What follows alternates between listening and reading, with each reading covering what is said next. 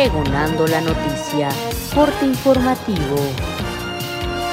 Ante el repunte en los contagios y las hospitalizaciones por COVID-19, el gobernador Alejandro Murad Hinojosa anunció que la entidad oaxaqueña regresa al semáforo epidemiológico naranja.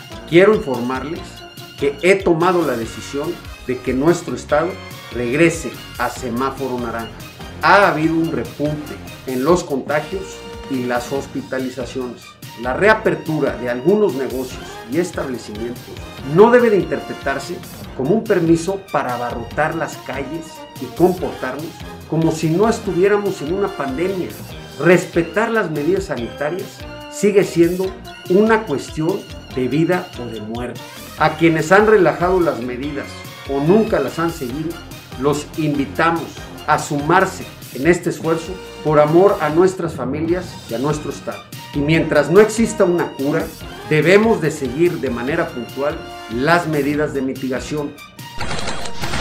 El Programa Mundial de Alimentos de la ONU fue galardonado este viernes con el Premio Nobel de la Paz, anunció el Comité Nobel en Oslo, subrayando que la necesidad de soluciones multilaterales a problemas mayores como el hambre es más evidente que nunca.